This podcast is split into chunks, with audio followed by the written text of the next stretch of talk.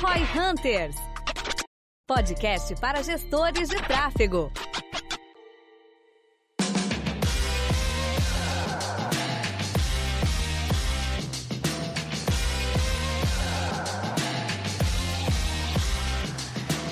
Falou bastante aqui no Roy Hunter já, nesses mais de 40 episódios aqui, sobre ferramentas, estratégias, tudo que envolve essa parte mais técnica e também um pouco mais conceitual do marketing. Mas o que, que de fato é a base disso tudo? Quais são, na verdade, os fundamentos de marketing pra gente atuar? Qual é a parada, pessoal? Assim, a gente tem muitos profissionais entrando no marketing digital agora e a maioria deles acaba estudando uma ferramenta gente, e acaba se tornando o que a gente fala aqui na V4 que é um ferramenteiro, que domina uma ferramenta, mas ele precisa entender os princípios do marketing, né, do mercado como um todo, para conseguir fazer com que essas ferramentas de fato performem, porque senão ele vai lá colocar uma campanha no ar, não vai funcionar, ele acha que o problema é na ferramenta, sendo que o problema às vezes e muitas vezes é nos fundamentos de marketing, nos fundamentos fundamentos de negócio. Por esse motivo é importantíssimo a gente dar uma atenção nesse aspecto. Eu tenho dois comentários aqui. Um é zoar, que vai ser o primeiro podcast que desde que eu entrei aqui no Roy Hunters, que o Denner vai realmente contribuir, porque ele estuda isso para um caralho. caralho.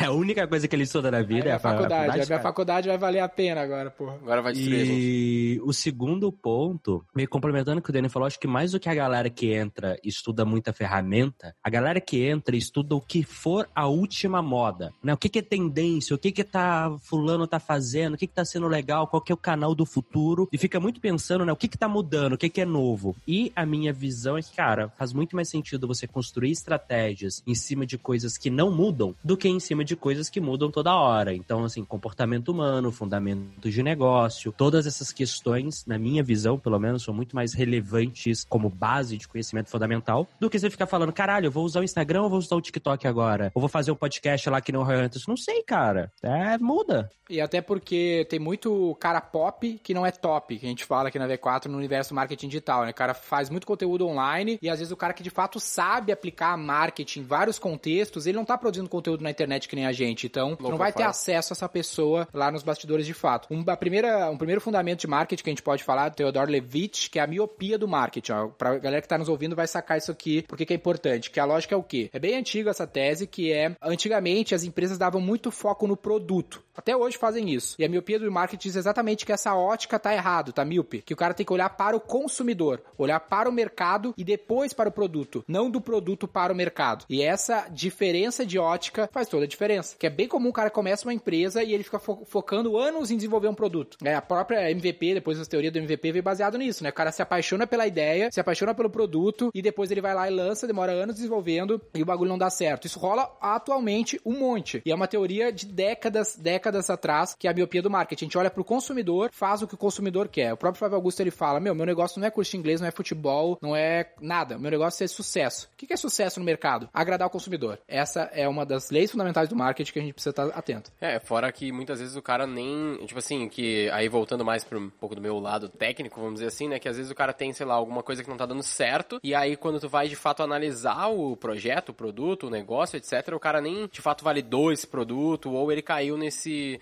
nessa besteira, vamos dizer assim, de focar no produto ao invés de focar no consumidor, né? Acho que uma outra questão ainda sobre essa área é sobre racionalidade humana. Cara, nós somos animais muito mais irracionais do que gostaríamos de admitir. Então eu vejo muita gente no marketing muito focado em coisas que são decisões racionais e esquecem de todo o subconsciente de tomada de decisão das pessoas, né? Tipo, cara, eu mostro o que, que meu produto faz e não quais são os, os reais benefícios dele, a transformação que ele causa, que é o que vai mexer na vontade da pessoa. Tipo, isso de ficar mostrando é, descritivo técnico só funciona para bem de primeira necessidade. O resto é storytelling e fazer a pessoa sentir que ela precisa daquilo. Então, é um bom conceito para estudar, storytelling. Cara, quase nenhum marqueteiro sabe. A própria psicologia é um grande lance, né? A gente tem no, no Cientista do Marketing, nosso módulo de neuromarketing, a gente tem uma entrevista com o André Souza, que ele participa bastante do Nerdcast, em pautas do gênero, no qual a gente fala sobre o tópico de neuromarketing. E quem é o André Souza? Ele é um cara que é psicólogo e ele trabalhou no Google, no Facebook e agora atualmente no Spotify, todos nas headquarters nos Estados Unidos, né? Antes lá em, na Califórnia, agora no Spotify em Nova York, sendo um psicólogo cientista que está dentro dessas empresas de tecnologia fazendo projetos de ciência. Então ele fica lá pesquisando coisas relacionadas à psicologia do comportamento humano para fazer o que? Otimização de user experience, por exemplo, dentro da plataforma. Então ele usa lá um eye tracking, já falou sobre isso aqui, né? né? Que é aquele lance que eles utilizam para mapear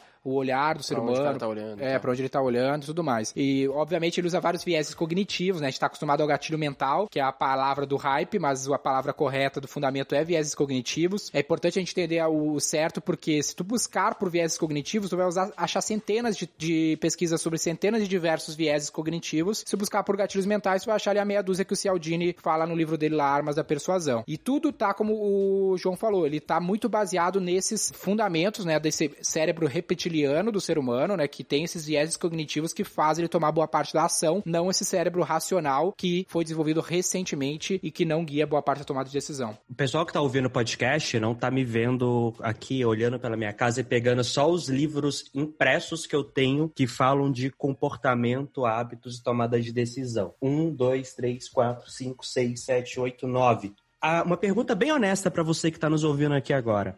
Quantos livros sobre comportamento humano e tomada de decisão você já leu na vida?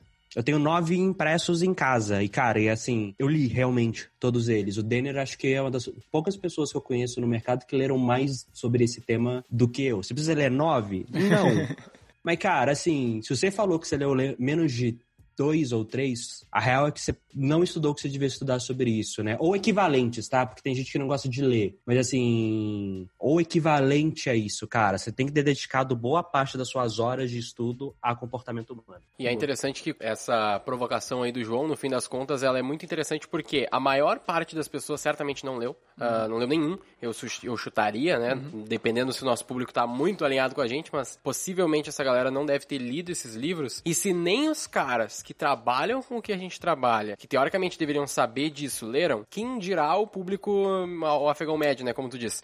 Então, por isso que quando tu começa a ler de gatilhos mentais, vieses cognitivos, storytelling, e aí tu começa meio que, tipo, ver a Matrix, vamos dizer assim, né? Seria uma analogia interessante nesse caso, que tu começa a ver que, sei lá, Star Wars, que usa ali a Jornada do Herói. Jornada do Herói, tu vai ver que vários filmes usam a mesma coisa, e aí tu começa a ver Avengers e tu pensa, caralho, é a mesma merda todo filme, e ainda assim funciona. Vieses cognitivos, ah, escassez, meio que todo mundo sabe que normalmente escassez nem é real, mas o cara bota lá e funciona. Então tu começa a ver que, por conta das pessoas não saberem disso, isso ainda funciona também, na minha visão, e é essencial para tu poder fazer coisas mais técnicas com mais sucesso, seja uma page, seja uma campanha, seja uma estrutura, etc. Um exemplo disso também é um lance que eu falo no- nas minhas aulas de fundamentos, é que a nossa forma de aprender no Brasil, ela tá muito segregada, né? Quem estudou marketing como eu, viu muito marketing, mas não viu nada de economia, por exemplo, muito pouco de matemática, que então são todas formas de linguagem, formas de interpretar o mundo. E uma das, das questões relacionadas a isso é a própria economia, que tem vários economistas que estudam a questão da ação humana que a gente fala, né? Que é como o ser humano se movimenta. Um deles, por exemplo, é o Mises, que fala sobre isso. No Brasil a gente tem pouquíssimo contato. Ele tem um livro que se chama Ação Humana e a gente tem pouquíssimo contato com ele. E várias das coisas que ele fala sobre como o ser humano se, se comporta estão nesse livro, lá de, de alguns princípios e tudo mais. Mas uma coisa sobre economia que é bem básico, quem viu o mínimo possível de economia sabe a questão da oferta e demanda. Lei básica econômica né, precisa ter a oferta e demanda equilibrada. Mas, olha que foda, se tu for ver o motivo pelo qual as startups mais quebram, é por falta de oferta e demanda. Porque o cara cria um produto que não tem demanda ou a oferta tá desalinhada. Eu vi alguma coisa, velho. Sabe aquele. eu tava lendo algum livro que o cara tava falando de fundamentos. Ah, recentemente teve um cara nos Estados Unidos que ele criou, tipo aqueles, hu- aqueles Hoover, sabe? Aqueles treco que tu vai pra frente e pra trás. Hoverboard. Hoverboard, é hoverboard, que era só uma roda. E ele, meu, isso Sim, vai revolucionar ah, o transporte urbano, last mile. E o negócio, meu, ele fez um puta business plan que era pra te vender, sei lá, 100 mil daquele negócio num período X e passou 10 vezes o período X e ele tinha vendido mil. Porque aí tava na cabeça dele a, a ideia de que tinha demanda. Então, ele não respeitou o fundamento. Cara, a história da Segway, né? Daquele, daquele Segway lá original que quando lançou todo mundo achou que ia revolucionar o mercado e foi uma bosta. Porque o cara não respeitou um fundamento desse gênero. Ou outro fundamento desse gênero é o ciclo de vida do produto, né? Que, que fala que todo produto ele vai ter uma fase de ascensão, maturação e declínio. E também a galera não respeita, até no mercado de infoproduto é bem comum. Esse ciclo de vida do produto, ele se aplica até no criativo. O criativo faz o ciclo de vida do produto. Ele começa, acende, matura e declina. Por quê? Porque o ser humano enche o saco das coisas, entendeu? Um outro ponto que eu acho importante das pessoas de marketeiro entender é de negócios de modo geral. Porque o cara que entende só das coisas de marketing, ele fica muito preso a métricas puramente de marketing. Ah, CPL, CPM. Ele não entende como gerar resultado para o negócio como um todo. E, as- e aí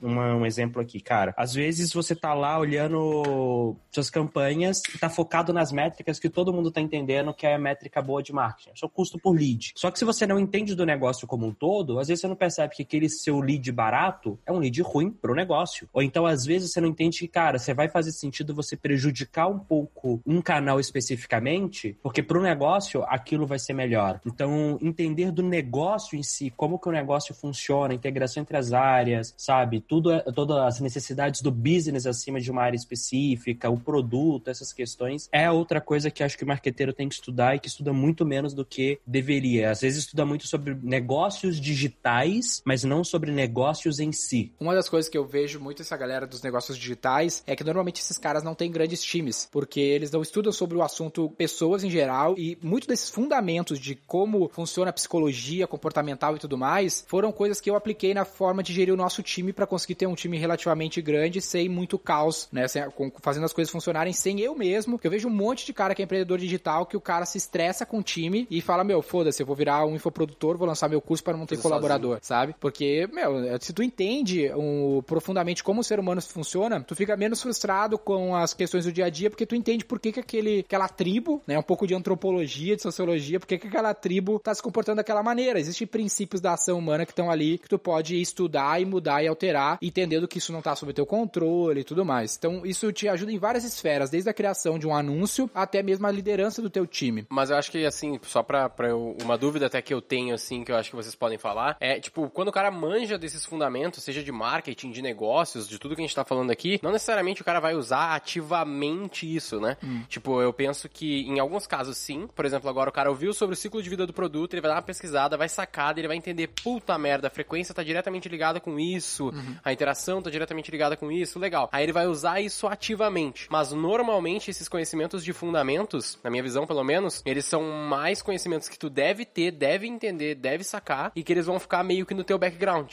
Cara, é um pouco do que o Denner falou, né? Que, tipo, a nossa educação ela é desconexa é, contra, cara, é uma base que você tem, de certa forma, de como você encara o mundo, encara problemas, né? Tem um conceito que chama modelos mentais. Basicamente isso, cara. Você cria modelos mentais que são basicamente formas que o seu cérebro tem de lidar com diferentes situações. Quanto mais conhecimento você tiver, especialmente conhecimentos fundamentais, que é aquele conhecimento que você, uma vez que você entende ele, você consegue derivar e adaptar ele para outras situações, com mais situações diferentes, com mais desafios diferentes, você vai estar tá apto a lidar e a pensar em soluções. Então a gente está falando aqui basicamente de dar um fundamento sobre como pensar. E uma vez que você tem esse fundamento sobre como pensar, você consegue aplicar qualquer coisa. Inclusive um teste que eu sempre faço é o seguinte, cara, pega alguma coisa que você acha que sabe numa determinada situação, tenta transpor aquilo para outra situação. Se você não conseguir, muito provavelmente você não entendeu o fundamento por trás daquilo. Você não entendeu por que que aquilo funciona ou não. Você só você aprendeu o how to, né? O como é que eu aplico exatamente isso nessa exata situação. Mas você não entendeu como que você consegue aplicar aquilo em outras situações. Então você não, aprend... não aprendeu de verdade, né? Você não entendeu de verdade. Acho que, inclusive, isso é um tema legal pra galera estudar, cara. Pesquisem sobre modelos mentais. É um conhecimento muito legal, uma leitura muito legal de se ter. Eu acho que isso também tem a ver com outro fundamento, que é o quê, ó? A gente tá muito acostumado a estudar objetos naturais na própria formato de educação que a gente tem baseado na Revolução Industrial. Ou seja, a gente estuda muito química, física, biologia, que são coisas calculáveis e previsíveis. Então a gente está acostumado a muito achar a resposta certa. Mas quando a gente está falando da ação humana, um dos fundamentos é que o ser humano tem. O próprio Mises fala sobre isso quando ele está falando de praxeologia, que é a forma de estudar o ser humano na ótica dele, que o ser humano tem ação propositada. Ou seja, o objeto natural, por exemplo, se eu pegar essa caneca, soltar ela aqui, ela vai cair no chão e pela física, pelas leis da física, eu consigo calcular exatamente como que a jornada dessa caneca vai acontecer. Porque ela não muda de ideia no meio do caminho. O ser humano, ele vai mudar de ideia a todo momento. Ou se seja, o ser humano fosse a caneca, ele ia decidir que não, foda-se, vou é, voltar pra mão. Exatamente, esse é o grande lance. Então ele não, ele vai viajar no meio do caminho. Então por isso que toda vez que se tu entende esse princípio, tu sabe que não interessa a fórmula, não interessa o modelo perfeito, o funil de vendas perfeito que tu viu do teu guru gringo aí, que se tu aplicar ele, ou ele não vai funcionar, mesmo tendo funcionado em outro contexto, ou em algum momento ele para de funcionar por causa dessa premissa da ação humana. E aí é uma merda, tua vida vai nunca ter uma resposta certa.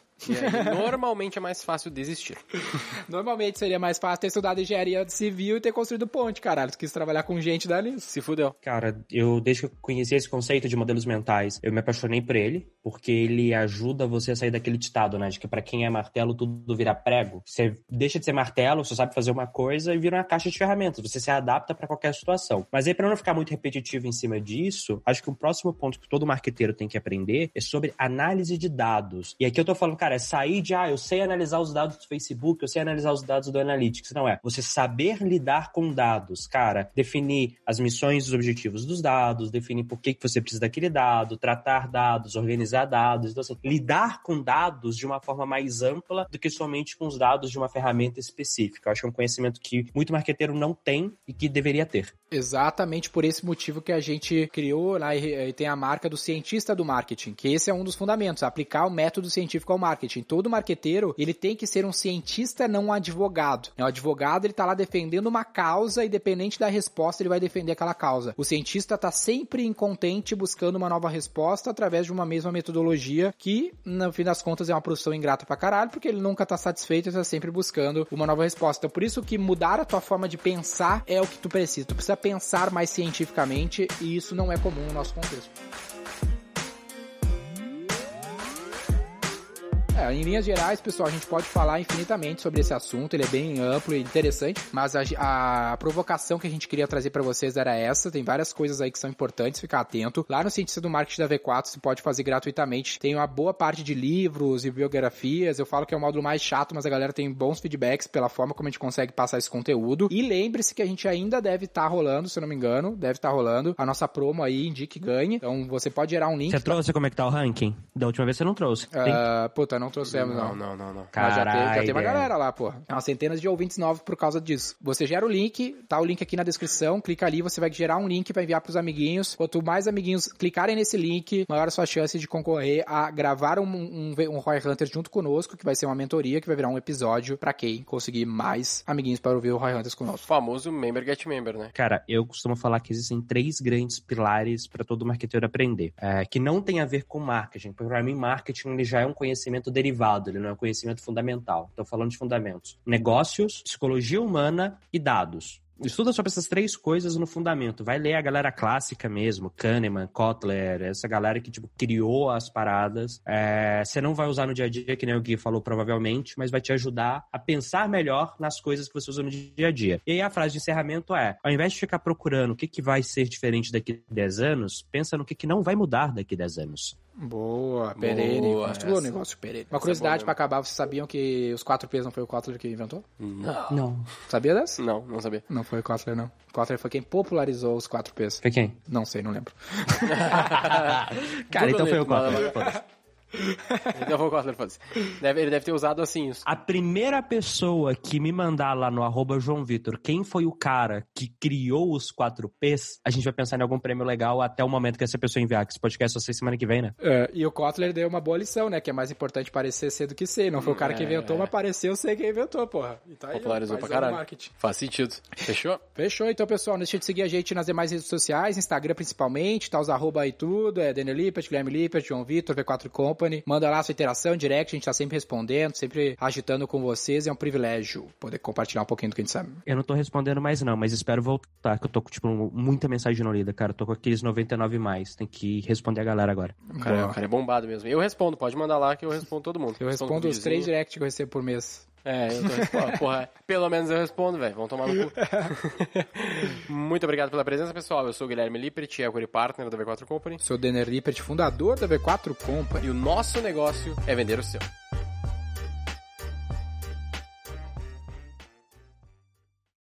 Para saber mais sobre como a V4 pode ajudar o seu negócio, ou você que é profissional de marketing digital e quer saber como ser nosso parceiro, acesse v4company.com e saiba mais. Edição Noise Wise.